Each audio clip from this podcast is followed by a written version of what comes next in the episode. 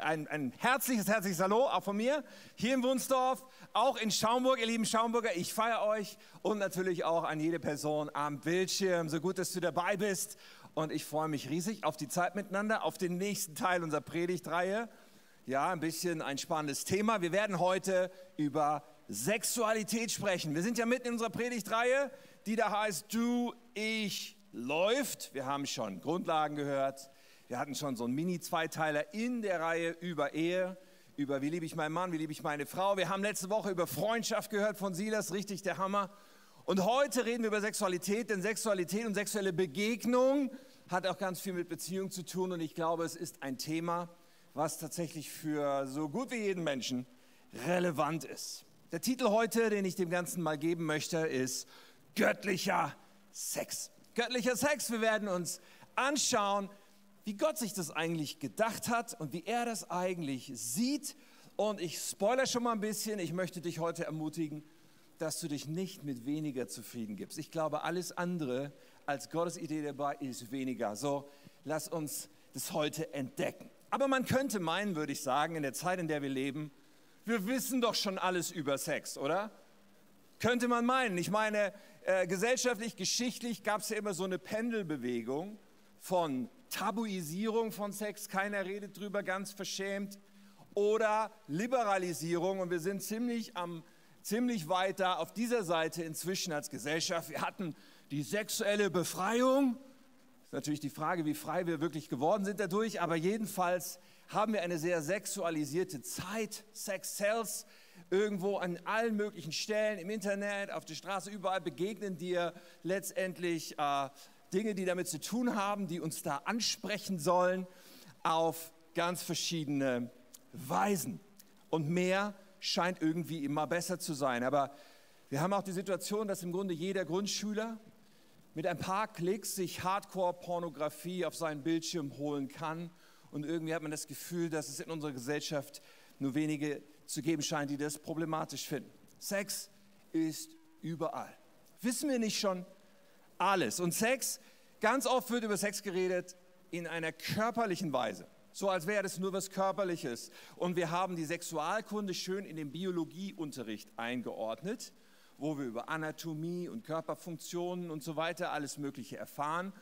Sexualität, Biounterricht. So, es ist da irgendwie, ja, und dann werden wir ermutigt zum Ausprobieren.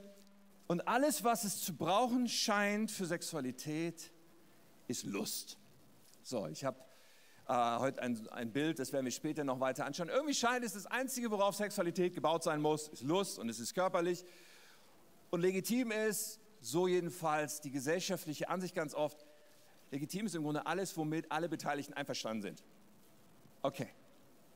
Aber die Frage ist, die ich heute stellen möchte, ist es wirklich nur körperlich? Ist es nur Lust, die es braucht? Was, was allerdings passiert da noch? Und es geht um so viel mehr, glaube ich als uns oft suggeriert wird.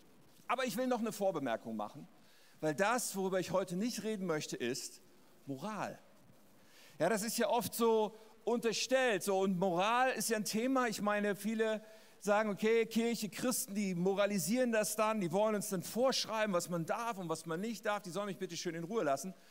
Verstehe ich. Und wir haben uns auch als Christenheit, jetzt mal ganz global gesprochen, da bestimmt nicht immer mit Ruhm bekleckert, tun das auch heute nicht immer.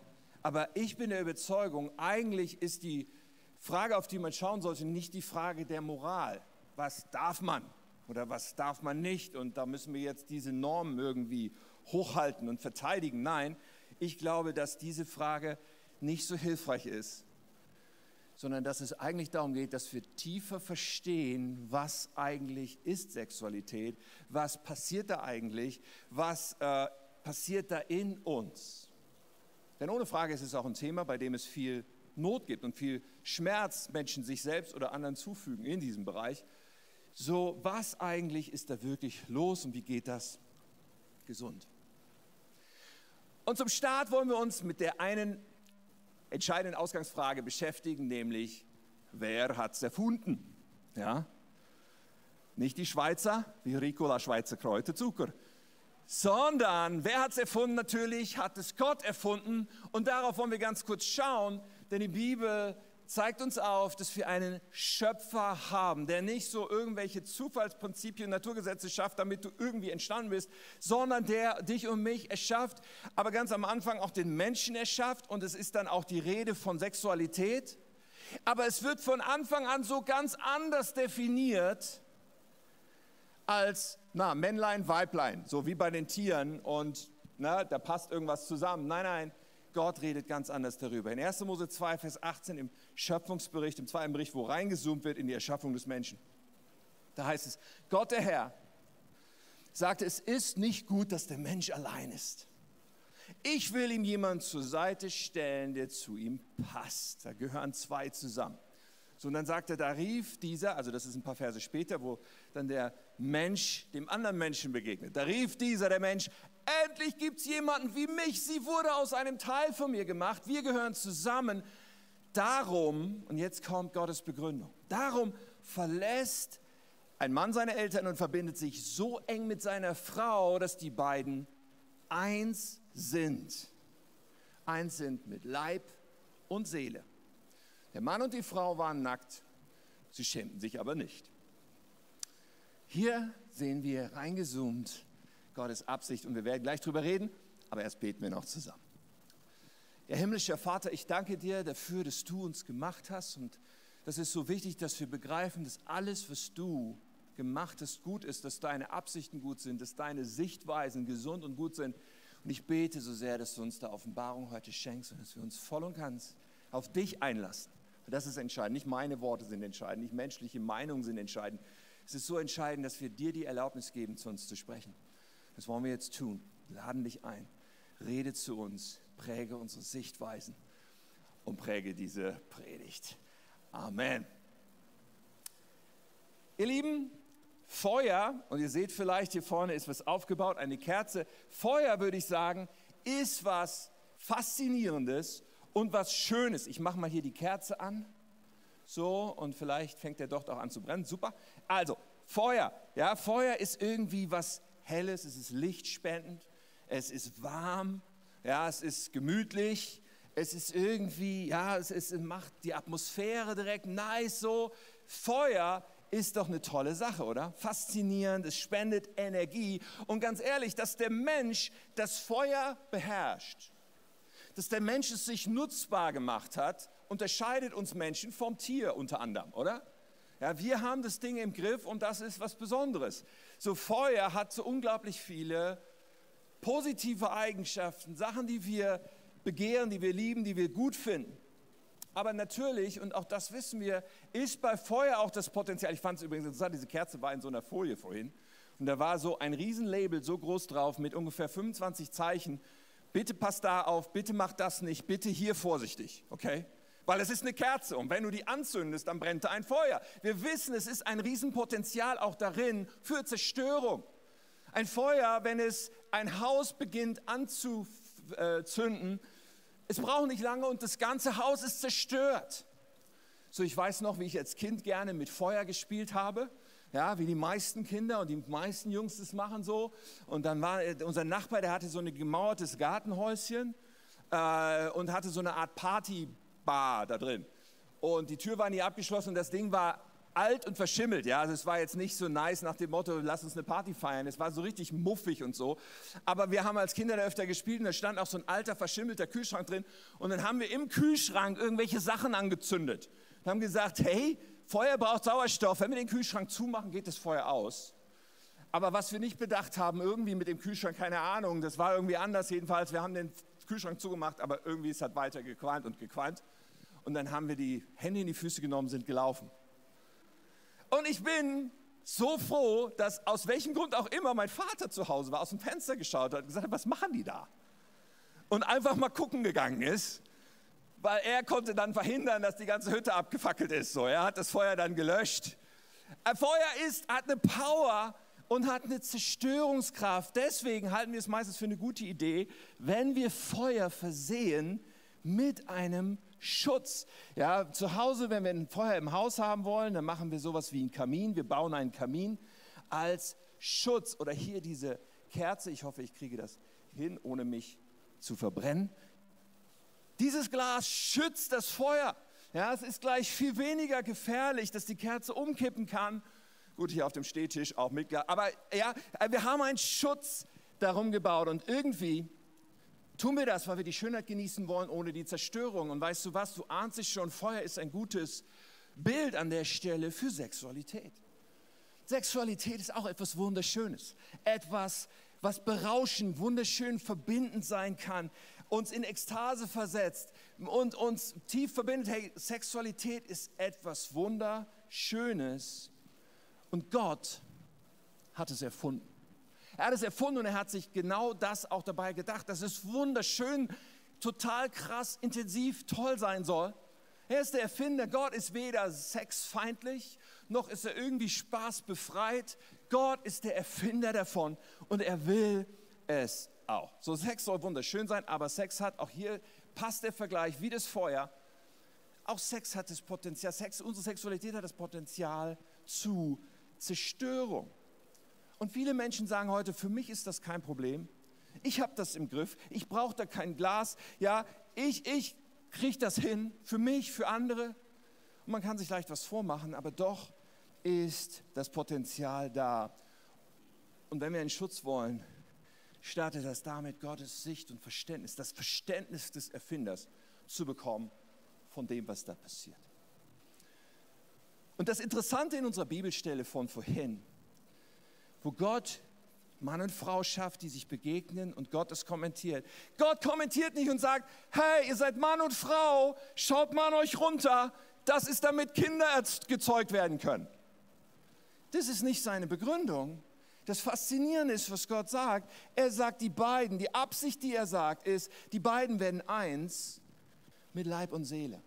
Sie werden eins, sie haben etwas Exklusives. Diese beiden Menschen haben etwas Exklusives miteinander.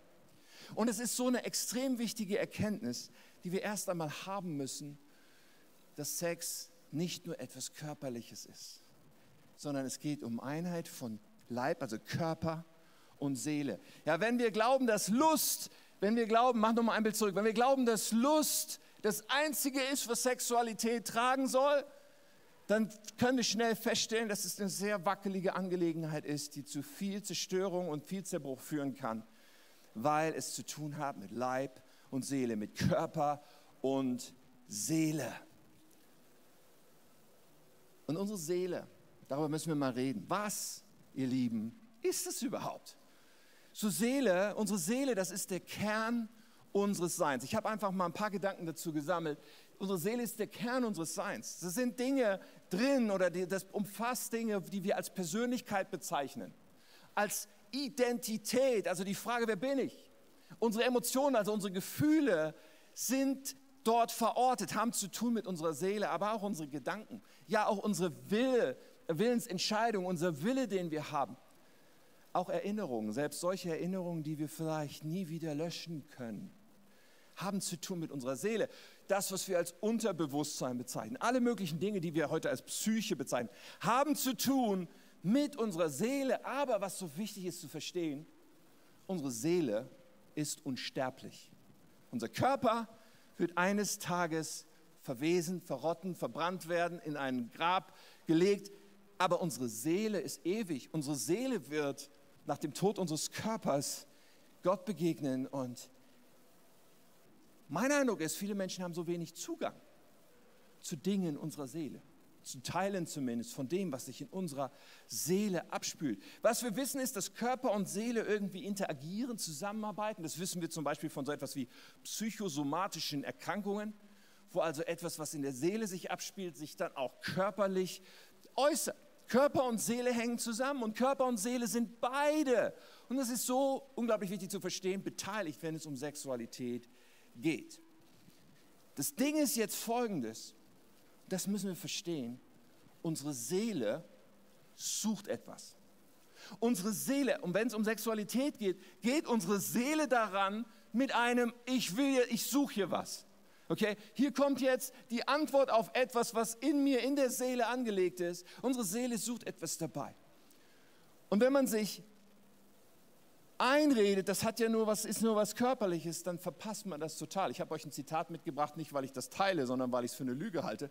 Hugh Hefner hat gesagt, Sex ohne Liebe ist besser als gar kein Sex. Hugh Hefner, falls du es nicht weißt, ist derjenige, der die, das Playboy-Magazin erfunden hat. Und das hier ist der totale Blödsinn, das ist eine Lüge. Weil unsere Seele sucht beim Sex so viel mehr als nur den Sex oder nur das Körperliche. Sie sucht dabei die eigentliche Absicht und Bestimmung von Sexualität. Was hat Gott gesagt? Körper und Seele. Sie sucht Einheit. Sie sucht Liebe. Der Mensch ist sowieso danach auf der Suche nach Liebe und Annahme. Und in der Sexualität sucht unsere Seele danach, dass da ein Gegenüber ist, mit dem ich eins werde, mit Leib und Seele in einer Liebesverbindung für in, immer. Und Gottes Plan ist, dass wir eine erfüllte Sexualität erleben unser Leben lang. Nun, jetzt kann man sich das folgendermaßen vorstellen. Ich brauche mal ein bisschen deine Vorstellungskraft an der Stelle. Stell dir vor, in deiner Seele gibt es eine große weiße Leinwand so eine Leinwand, die man auf eine Staffelei stellt, wo man ein Bild drauf malt. So eine Leinwand gibt es in deiner Seele und die Seele, der Ausgangszustand ist, da ist eine weiße Leinwand und da ist irgendwie so, okay, welches Bild wird auf dieser Leinwand gemalt werden? Wenn wir von kleinen Kindern sprechen in Bezug auf Sexualität, sagen wir manchmal unschuldig wie ein Kind. Und das, was da eigentlich wiedergespiegelt ist, ja, diese Leinwand ist noch völlig weiß. Aber sobald dann die Sexualität aktiviert wird, wird begonnen, diese Leinwand zu bemalen. Unsere Seele erfährt eine Veränderung. Und uns mit Sexualität dann zu beschäftigen, aber auch besonders sexuelle Begegnungen zu haben, sind dann etwas, was wo gemalt wird auf dieser Leinwand. Musst du dir vorstellen, ein großer Pinsel kommt und es werden Striche gezogen und sobald die ersten Striche auf dieser Leinwand sind, kannst du nicht mehr jedes beliebige Bild auf diese Leinwand malen. Die ersten Striche sind irgendwie schon da, die müssen jetzt integriert werden in was immer da noch weiter passiert. Und wenn wir nicht uns bewusst sind, dass unsere Seele beteiligt ist und einfach weiter und weiter es betrachten als etwas, wo wir ausprobieren, wo wir verschiedene Partner haben, dann wird in unserer Seele etwas geschehen. Dieses Bild wird voller und voller und voller und mehr und mehr Erinnerungen und mehr und mehr Dinge spielen sich da ab und mehr und mehr wird das, was da mal eine weiße Leinwand war, geprägt. Und mehr und mehr hört vielleicht auch diese Suche nach dem Eigentlichen, das, was Gott gedacht hat, auf, weil stattdessen ist da jetzt ein abgestumpftes, ein volles Bild mit chaotischen Linien, statt dem wunderschönen Bild, was Gott darauf malen will. Und weil wir das so selten verstehen, passiert da etwas, was uns vielleicht gar nicht richtig bewusst ist, je nachdem, wie viel Zugang wir dazu haben. Unsere Seele sucht etwas und was sucht sie? Ich habe es gerade gesagt, sie sucht Einheit, sie sucht Liebe und das gehört hier mit in unser Bild rein. Und das, was wir entwickeln wollen, ist das, was göttlicher Sex ist. Erfüllte Sexualität, Einheit von Körper und Seele, so wie es Gottes Plan entspricht. Und für Gott gehört da hinein Liebe und Einheit. Liebe ist ja auch so ein inflationäres Wort, was ja oft für alles Mögliche verwendet wird. Ich will mal deutlich machen, gemeint ist hier Liebe als eine Verbindung, eine tiefe Verbindung zweier Menschen, die ein Leben lang halten soll. So ist es bei Gott gedacht. Also es ist auch viel mehr als ein Gefühl von Verliebtsein oder etwas, oh, jetzt liebe ich dich nicht mehr, irgendwie, keine Ahnung, wie das passieren konnte. Nein, nein, es ist eine Entscheidung, die wir auch immer wieder erneuern.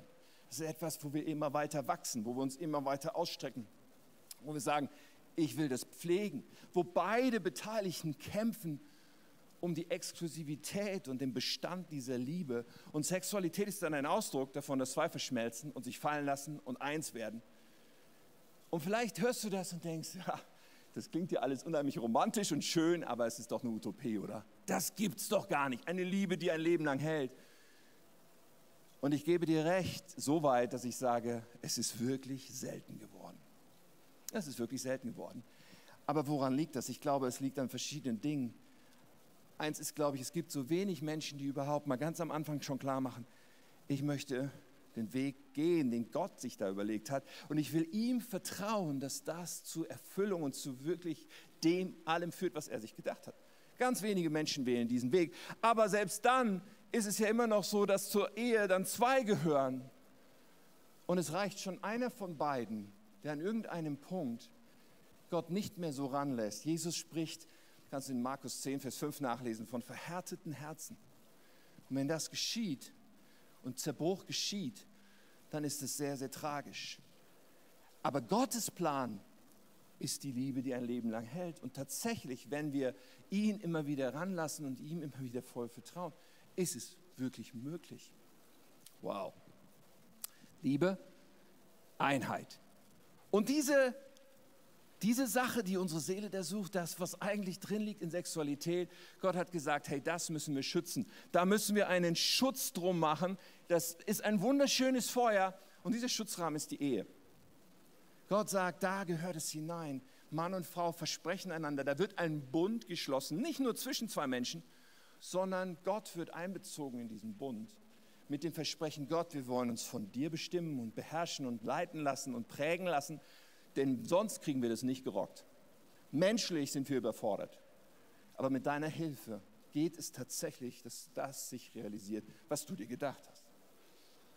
Paulus sagt, und wir gehen da gleich nochmal rein, der eine Satz ist ein bisschen special erstmal, 1. Korinther 7, Vers 2, weil es so viel Unzucht gibt, sollte jeder Mann seine Frau haben und jede Frau ihren Mann. Und ist dieses Wort Unzucht, klingt so furchtbar altmodisch, aber was ist damit gemeint? Paulus redet von jeder Art von sexuellen Begegnung außerhalb der Ehe. Er redet von sexuellen Begegnungen, die das missachten, was da mit unserer Seele passiert, die missachten, was Gott eigentlich sich gedacht hat und er sagt, weil es so viel davon gibt, was den Menschen so schadet und was so viel Schaden anrichtet, sollte eigentlich jeder Mann eine Frau haben, jede Frau einen Mann haben, sollte die Ehe dieser Rahmen sein.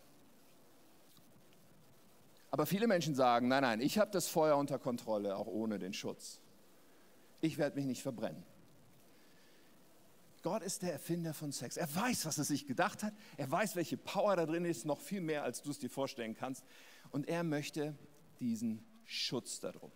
So, wir trennen das ganz gerne in unserer Gesellschaft, Sex und Liebe und Ehe. Wir bauen das alles auseinander und so viel Zerbruch entsteht dadurch. Und wir alle kennen Menschen und sagen, okay, da war eine Ehe, vielleicht hat man Kinder, dann ist die Ehe auseinandergebrochen, jetzt teilt man sich die Kinder, die müssen hin und her pendeln und Finanzen und eine neue Beziehung und ich zeige da nicht mit dem Finger drauf oder sowas. Ich, ich kenne viele Menschen, ich liebe viele solcher Menschen, die das nun erlebt haben. Es geht nicht darum, dass wir mit dem Finger drauf zeigen in solchen Fällen und, und vielleicht geht es dir gerade so. Hey, wir wollen miteinander durchs Leben gehen, gar keine Frage. Das, worum es mir nur geht, ist, was ist denn Gottes eigentliche Absicht? Ja, auch wenn wir fallen, auch wenn wir sozusagen in unserem Leben das nicht auf die Reihe bekommen, bleibt ja seine ursprüngliche Absicht. Und er ist ja auch ein Gott der Wiederherstellung, aber er ist eben jemand, der eigentlich einen Plan hat. Und ich kenne auch eigentlich keine Leute, die sagen, ey, super mit diesem mehrere Partner und Kinder von verschiedenen Partnern und so weiter. Ich kenne keinen, der sagt, ey, super, das Lebensmodell habe ich mir immer so vorgestellt. Sondern da ist Zerbruch. Und Gott hatte eigentlich was anderes geplant. Und ich kann es mir nicht verkneifen, aber geschichtlich muss man auch sagen, dass Gesellschaften, wenn man die Weltgeschichte, die Menschheitsgeschichte betrachtet, ist interessant, wenn man geschaut, wo Gesellschaften andere irgendwann, anderen irgendwann überlegen waren. Weil es sind Reiche entstanden, Reiche zerbrochen und so weiter, wo Gesellschaften anderen überlegen waren, kann man beobachten, dass meistens da, wo die monogame Ehe das Leitbild war, gesellschaftlich über längere Zeiträume diese Nationen stärker waren als andere, wo das nicht so war. Und das ist auch ziemlich logisch irgendwie, weil wenn es darum geht, einen Segen über Generationen zu erleben, Wohlstand aufzubauen über Generationen, eine Stärke in einer Gesellschaft zu bauen über Generationen, dann ist eigentlich ziemlich klar, dass das, wenn es zusammenkommt, wirklich Stärke baut. Und wir sind als Gesellschaft sicherlich gerade auf einem anderen Trend und in einer anderen Richtung unterwegs, nämlich das auseinanderzubauen. Wie hat sich Gott das gedacht? So, es fehlt uns jetzt an dieser Stelle aber noch ein weiterer wichtiger Baustein weil ich rede hier schon drüber, aber der Baustein, der hier noch fehlt, ist, Sexualität ist der Ort, wo Leben entsteht. Auch das, auch wenn wir das ja manchmal so trennen, gehört ja doch immer noch zusammen, oder? Es ist ja das Potenzial in Sexualität, das Leben entsteht, neues Leben soll da entstehen. Und wenn wir uns das überlegen, da ist Liebe und Einheit, da sind zwei, die sich einander in einem Bund versprochen haben. Und Gottes Gedanke ist genau das, genau diese Atmosphäre, genau dieses Umfeld soll da sein, wenn Leben entsteht, wenn Kinder geboren werden und aufwachsen. Sie sollen das in einer Atmosphäre tun, wo diese Voraussetzungen da sind. Und Sexualität ist eine starke Kraft, die das zusammenhalten soll, die dazu gedacht ist, mit das zusammenzuhalten. So, eins fehlt uns noch in diesem Kasten. und das gehört auch zur Sexualität dazu, und das ist unsere Identität. Also die Frage, wer bin ich, eine Frage, die uns alle irgendwo bewegt, ob wir es uns klar machen oder nicht. Eine Frage, die so Dinge umfasst wie mein Selbstbild, wie meine Selbstannahme, auch die Annahme meines Körpers. Aber auch eine Frage, die Dinge umfasst wie meine sexuelle Orientierung oder meine sexuelle Identität, zu sagen, bin ich ein Mann, bin ich eine Frau, bin ich mir nicht ganz klar darüber. All diese Dinge haben damit zu tun, sexuelle Vorlieben und Ansichten gehören zum Thema Identität. Und soweit ist das vielleicht nicht so strittig. Die Knackpunktfrage ist nun folgende. Die Knackpunktfrage ist, wer darf denn bestimmen, wie diese Identität wirklich aussieht? Wer darf denn sagen, das ist deine Identität? Und die Antwort, die wir heute darauf meistens geben in der Gesellschaft ist, naja, jeder selbst. Du bist, wie du dich fühlst. Du darfst sein, was immer du willst. Mach so, wie du denkst. Leb deine Sexualität aus, wie du denkst und so weiter und wir sagen, hey, das ist doch das Recht eines jeden. Und im Prinzip, wenn wir nur darüber reden, ob es das Recht eines jeden ist, würde ich sogar zustimmen. Ich will das auch erklären. Aber trotzdem bleibt das erstmal die Knackpunktfrage, wer darf das bestimmen? Wer darf denn unsere Sicht prägen? Wer darf denn unsere Sicht prägen sogar dann, wenn da eine Abweichung ist und die Frage, ob wir Gott erlauben, derjenige zu sein? Ob wir unserem Schöpfer, der uns gemacht hat, erlauben zu sagen, hey, ich sehe dich aber genau so. Mein Bild von dir, mein Plan, meine Absicht von dir ist so. Das ist deine Identität. Und ich will dich da hineinführen, ich will dich das lehren. Ob wir Gott die Erlaubnis geben, das zu tun, ist die Knackpunktfrage des Christseins. Daran entscheidet sich, ob wir Christen sind oder nicht letztendlich. Oder wenn wir das anders ausdrücken, ein Christ ist der, der Jesus Christus sein ganzes Leben anvertraut hat als zwei Dinge, als Erlöser und als Herr. Was bedeutet das? Beide Worte sind wichtig und die gehören zusammen. Erlöser bedeutet zu verstehen, dieser Gott liebt mich. Und dieser Gott ist sogar Mensch geworden in Jesus, um mir das zu zeigen, um mir einen Weg zu bahnen, um alles wegzuräumen, was mich von Gott trennt, um ein Opfer zu bringen für mich und auszuschreien, ich liebe dich, so wie du bist, ich will dich, ich will dich wieder verbinden mit mir. Jesus, unser Erlöser. Unverändert damit ist aber dann verbunden auch zu verstehen, ja, und dieser Jesus, dieser Gott ist mein Schöpfer, er ist mein Herr, ich mache ihn, lass, ich erlaube ihm, mein Herr zu sein, ich erlaube ihm zu definieren, wer ich bin, bis hinein in meine Sexualität. Und als ich erlaube ihm das, weil er ist mein Herr. Das Faszinierende an Gott ist aber jetzt, dass er auch sagt, aber die Entscheidung überlasse ich dir. Diese ganze Idee von Toleranz, die haben wir als Gesellschaft deswegen, weil wir ein christliches Erbe haben. Das ist eigentlich eine christliche Idee, zu sagen, wir sind tolerant. Sprich, du musst das nicht so machen. Du darfst was anderes machen und es ist okay. Du darfst das machen, was du denkst, weil Gott uns letztendlich gegenüber tolerant ist. Gott sagt, ob du mir vertraust, ob du mich zu deinem Herrn machst oder nicht, ich überlasse es dir. Ich lasse dir die Wahl für dieses Leben. Ich überlasse es dir. So, und das ist auch für uns deswegen easy zu sagen, ja klar, jeder darf das so entscheiden, wie er möchte. Aber am Ende des Tages bleibt die Frage trotzdem im Raum stehen, treffen wir die Entscheidung, dass Gott definieren darf oder nicht? Treffen wir die Entscheidung, dass Jesus mein Herr ist und mein Retter oder nicht? Und an dieser Frage hängt dann auch, ob wir ihm erlauben, unsere Sexualität zu prägen oder ob wir uns lieber etwas vormachen dass wir ihn als unseren Herrn bezeichnen, aber doch in diesem oder anderen Lebensbereichen das tun, was wir selber für richtig halten, ohne ihn einzubeziehen. So, wie sieht Gott Sexualität? So gut wie ich kann, habe ich versucht, es hier drin zusammenzufassen. Er sieht erfüllte Sexualität als etwas Wunderschönes, als etwas, was Körper und Seele beinhaltet und was mindestens diese Aspekte beinhaltet. Nicht nur Lust, aber Lust ist etwas, was Gott geschaffen hat, was wunderschön ist, eine Antriebskraft. Aber dazu muss kommen Liebe und Einheit, nachdem unsere Seele sucht. Dazu muss kommen das Verständnis, hey, eigentlich hier ist das Potenzial, Leben zu schaffen. Und das ist was Gutes und dieses Leben soll entstehen, da wo Liebe und Einheit ist. Und auch zu verstehen, wie viel es zu tun hat mit unserer Identität und dass wir die Entscheidung treffen, diese Identität darf Gott prägen. Wenn wir nun dieses Verständnis haben von Gottes Sicht, dann bleibt aber ja die Frage stehen, okay, Und was machen wir jetzt damit? Auch im 21. Jahrhundert, mit all dem, was uns vielleicht geprägt hat, mit all dem, was vielleicht schon schiefgelaufen ist in jedem persönlichen Leben. So, was machen wir damit? Und wenn die Grundlage, ja, habe ich gerade erklärt, Jesus Christus zum Erlöser und Herrn unseres Lebens machen, du wirst später in diesem Gottesdienst auch die Gelegenheit haben, diese Einladung, die Jesus hier ausspricht, zu erwidern, zu sagen, ja, ich möchte das. So, das ist die Grundlage, aber dann sind wir noch die Frage, ja, was machen wir damit? Und jetzt haben wir ja ganz verschiedene Menschen, ja, in der großen Gruppe von Menschen, die eine Predigt hören. Je nachdem, ob du verheiratet bist oder unverheiratet mit jemandem zusammenlebst oder ein Single bist oder was machen wir damit? Wie wird das jetzt praktisch, uns da von Jesus prägen zu lassen und auch hineinzukommen in göttlichen Sex, in das, was er als den richtigen Umgang damit bezeichnet. Nun, einem unverheirateten Paar würde ich vielleicht was anderes sagen als einem Verheirateten. Einem Unverheirateten würde man vielleicht sagen, es könnte eine gute Idee sein, dass ihr heiratet. Nicht als Moralvorstellung, du musst aber, sondern vor allem mit dem Verständnis von, Moment mal, wollen wir eigentlich Jesus Christus vertrauen? Mit unserem Leben, auch mit unserer Beziehung?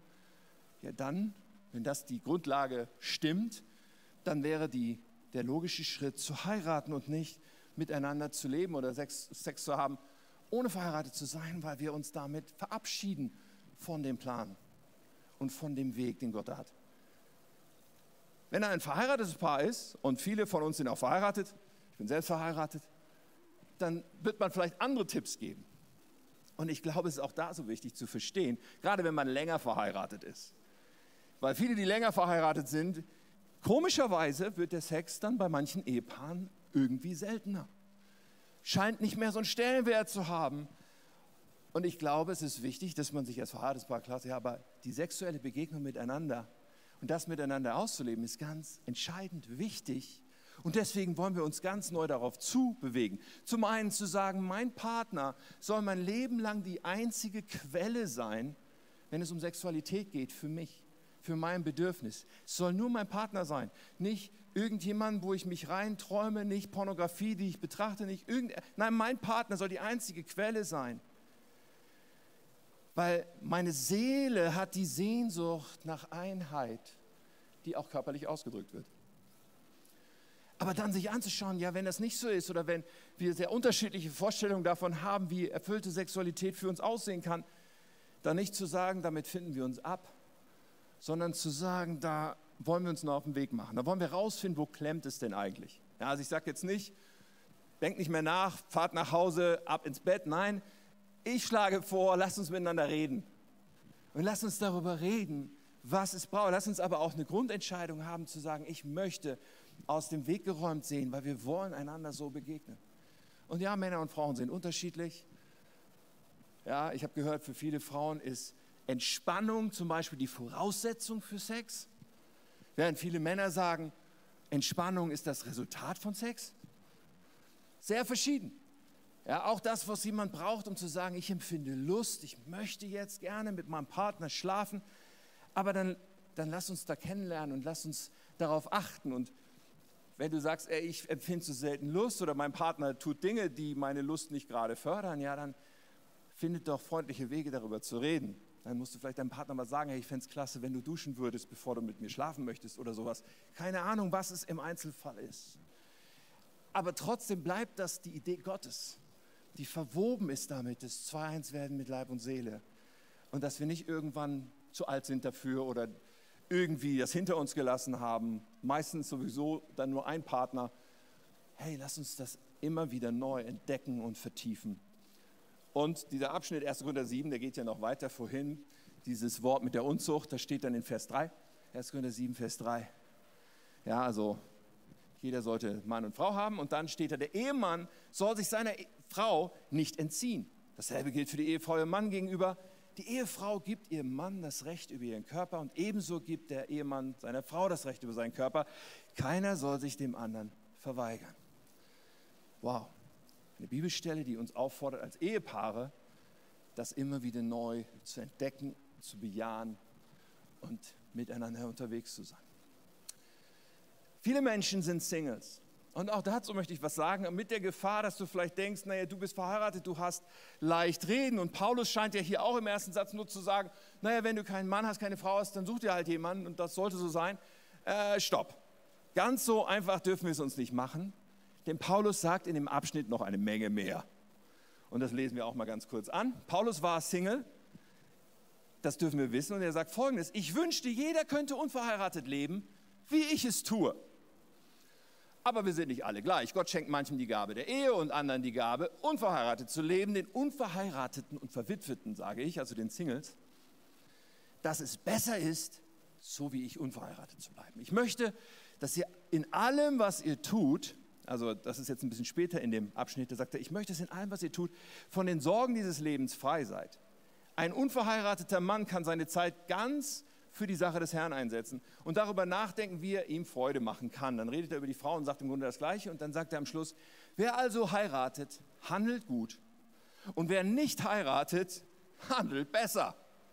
Oha, Paulus. Ja, Paulus war Single und offenbar war er Fan davon, Single zu sein. Sagt er deswegen, dass sich ein Single nicht wünschen darf, einen Partner zu finden? Nein, das sagt er nicht aber er deutet hier einen wichtigen Tipp an. Einen wichtigen Tipp für Single sein, aber ehrlich gesagt eigentlich einen wichtigen Tipp für jeden Menschen.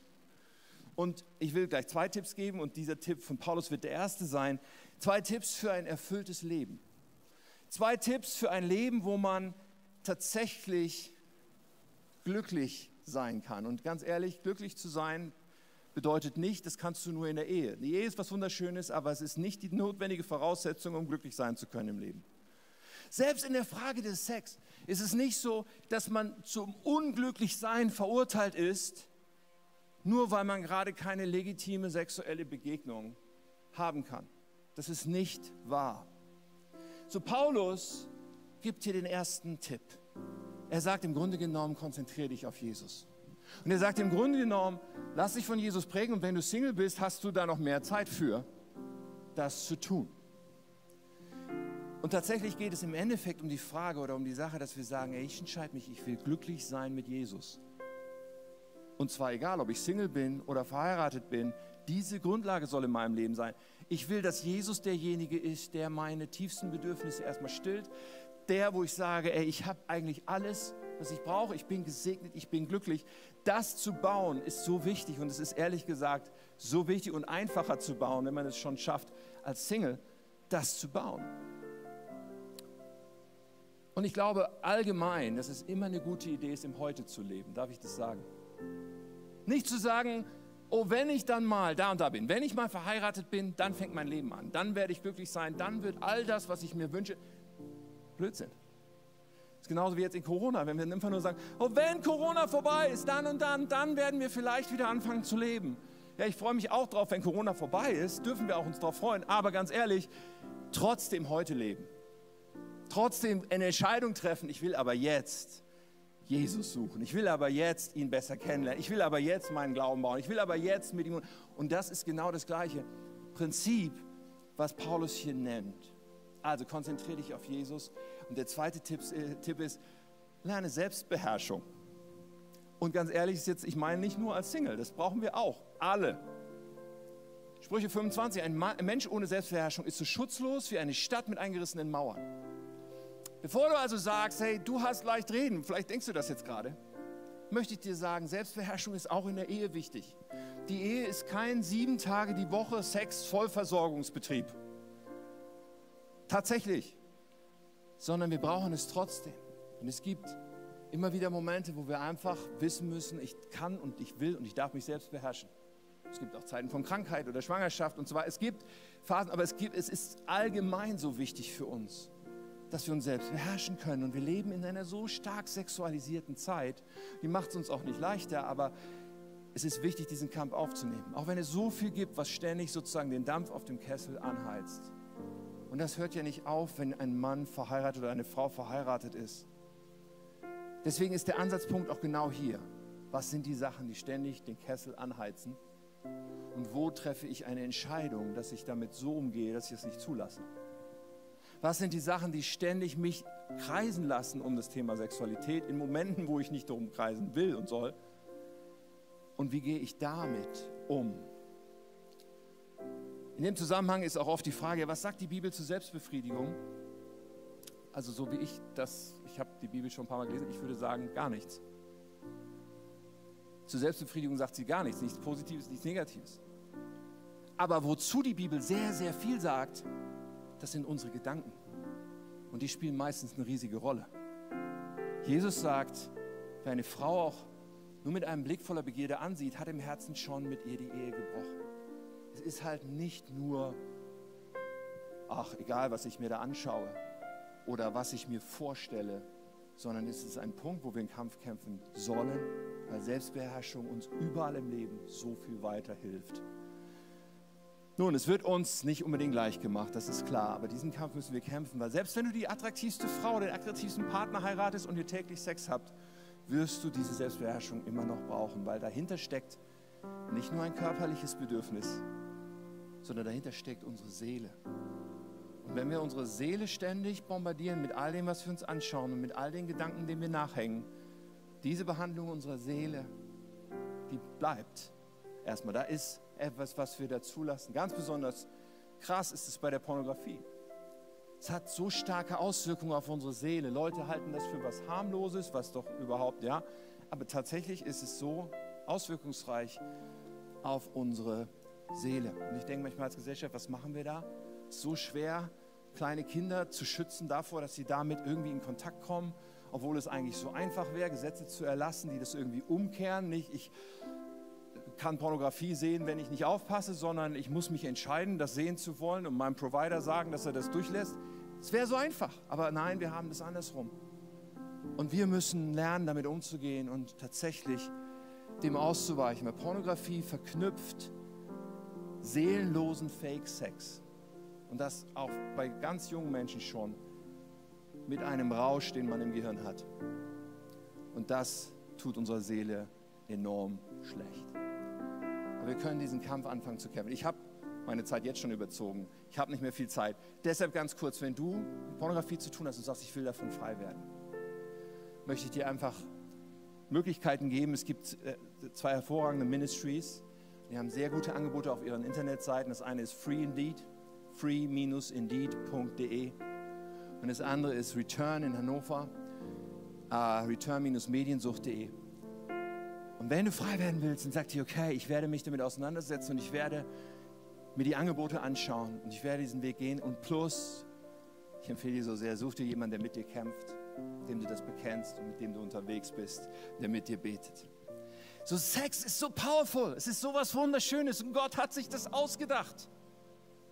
Aber es ist wie ein Feuer, das auch Zerstörungskraft hat. Und es ist so wichtig zu verstehen, was da wirklich passiert. Ist gedacht als berauschende Antriebskraft, als berauschende Bindungskraft auch für zwei Menschen, die miteinander verheiratet sind. Und Gott ist kein Moralapostel, der sagt, das andere sollst du nicht tun, weil ich dir irgendwie den Spaß verderben will, sondern der uns bewahren will vor Schaden an unserer Seele, die Auswirkungen haben unser Leben lang. Und Jesus und Gott hat dieses Herz, was Jesus heraustut in Johannes 10, Vers 10, mein letzter Vers. Ich bin gekommen, um ihnen, um den Menschen das Leben in ganzer Fülle zu schenken. Das ist das Herz von Gott, auch bei Sexualität und bei allem anderen. Die Knackpunktfrage ist in allem, bin ich bereit, Gottes Weg zu gehen? Bin ich bereit, ihm zu vertrauen mit meinem Leben? Bin ich bereit, ihm zuzutrauen, dass er das wahr und ernst meint und dass wirklich sein Weg besser ist? Oder sage ich, nee, ich nehme das selber in meine Hand. Ich mache das so, wie ich denke und wie es mir gerade sich gut anfühlt er lässt uns diese Wahl, aber die Konsequenzen sind auch da.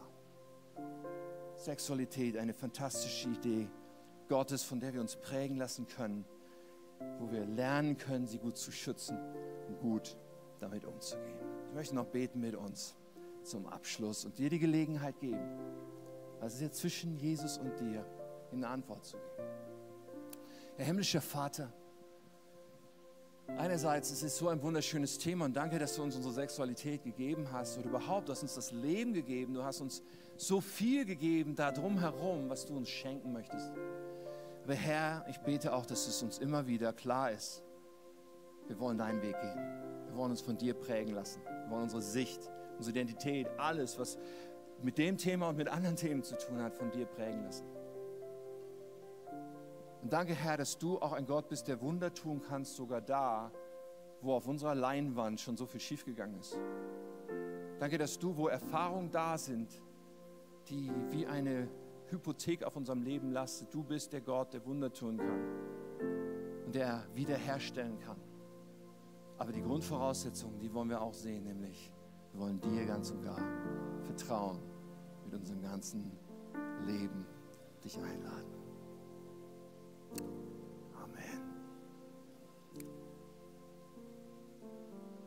Hey, und je nachdem, welche Entscheidung du jetzt triffst, gibt da Gott eine Antwort in deinem Herzen.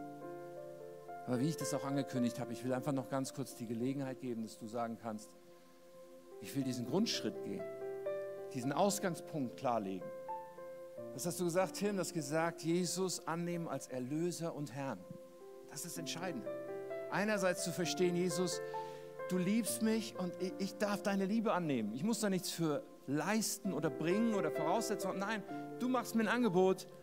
Ich will dich erlösen, ich will dich versöhnen mit Gott. Ich will, dass alles wieder in Ordnung kommt. Aber das Zweite kommt dazu, zu sagen, Jesus sei mein Herr. Ab heute sollst du mich leiten, sollst du mich prägen. Möchte ich dir nachfolgen. Es ist ein Weg. Wir alle sind auf dem Weg. Wir alle haben noch viel zu lernen, aber Jesus hat damit kein Problem, solange wir sagen, ich will, dass du mein Herr bist. Und wenn das deine Entscheidung heute sein soll, dann lade ich dich ein, die Augen zu schließen. Auch zu Hause kannst du diese Entscheidung treffen. Das mit dem Augen zu machen geht hier um Privatsphäre. Ich möchte einfach, dass du einen privaten Moment hast mit Jesus. Aber ich lade dich auch ein, in einem Augenblick Jesus mal deine Hand entgegenzustrecken und damit ausdrücken, ja, ich möchte, dass du ab heute mein Erlöser und mein Herr bist. Ich möchte ab heute dir mit meinem ganzen Leben vertrauen. Warum das Ding mit der Hand? Zu Hause kannst du einen Button klicken, wo Handheben draufsteht. Aber warum das Ding mit der Hand? Ich glaube, dass so etwas Äußerliches für uns selber so wichtig ist, um uns klarzumachen, ich habe es wirklich so gemeint. Das war wirklich ein klarer Schritt. Und genau das ist, worauf es ankommt. Und dann wollen wir gemeinsam beten. Ich werde den Gebet leihen, was wir gemeinsam beten können. Aber wenn die Augen geschlossen sind, einfach jetzt dieser Moment. Wenn das in deinem Leben nicht klar ist, zum ersten Mal klar gemacht werden soll oder weil du es neu klar machen musst. Jesus, ich möchte, dass du mein Retter und Herr bist. Dass du in jedem Bereich meines Lebens regierst. Wenn dir Bereiche einfallen, wo das nicht der Fall ist, aber du jetzt die Entscheidung treffen willst, Jesus soll regieren, dann lade ich dich ein, dass du deine Hand hebst. Einfach kurz entgegenstreckst zu Gott, damit diese Entscheidung deutlich machst. Dankeschön. Dankeschön. Du musst ihn nur kurz heben, kannst sie dann wieder runternehmen. Aber es ist so entscheidend, dass wir das klar machen, Jesus, du sollst in meinem Leben regieren. Damit beginnt Wiederherstellung. Damit beginnt, dass er unser Leben prägen kann. Damit beginnt ein Weg, ihm nachzufolgen. So gut. Lass uns gemeinsam beten. Ich bete ein Gebet und du darfst dir die Worte leihen und mitbeten. Die anderen unterstützen dich. Lieber Jesus, ich komme jetzt zu dir, weil ich will, dass du mein Erlöser und Herr bist. Vergib mir meine Schuld. Räum alles weg, was mich von Gott trennt. Mach mich zu einem Kind Gottes. Und sei du mein Herr. Leite mein Leben. Gib mir deinen Heiligen Geist und zeig mir, wie du mich siehst. Präge du meine Identität. Präge du meine Sexualität präge mein ganzes Leben. Danke für deine Liebe. Ich gehöre jetzt dir. Amen. Amen. Beste Entscheidung, die es gibt. Herzlichen Glückwunsch dazu. Und hey, eins noch. Wenn du heute diese Entscheidung getroffen hast, auch zu Hause, wir wollen dir gerne was schenken. Wenn du hier vor Ort bist, du kannst es einfach draußen mitnehmen im Foyer am E-Punkt, eine Bibel an dich für den Start. Wenn du zu Hause bist, dann füll doch das, klick weiter auf das Kontaktformular bei uns oder auf der Webseite und gib uns das Signal. Wir schicken dir das gerne zu dir nach Hause zu. So gut. Jetzt lade ich uns ein, aufzustehen, weil wir wollen diesen Gottesdienst gleich noch mit einem Song beschließen. Und vorher darf ich uns noch segnen. Wir dürfen uns ausstrecken zu einem Gott, der wirklich gut ist, der Leben in Fülle für uns hat. So himmlischer Vater, danke, dass du jetzt hier bist. Und in Jesu Namen, ich segne uns mit all dem, was der Himmel zu bieten hat, mit einem inneren Frieden, mit dem Bewusstsein, dass die Geschichte nicht zu Ende ist, dass Heilung möglich ist, dass Veränderung, dass Freiheit möglich ist, mit dem Mut, der Schritte möglich macht in unserem Leben. Ich segne uns mit Kraft, ich segne uns mit Zuversicht, mit Hoffnung, voranzugehen mit Jesus, ihn besser kennenzulernen in der kommenden Woche und der kommenden Zeit und in ihm zu leben. In Jesu Namen. Amen. Amen.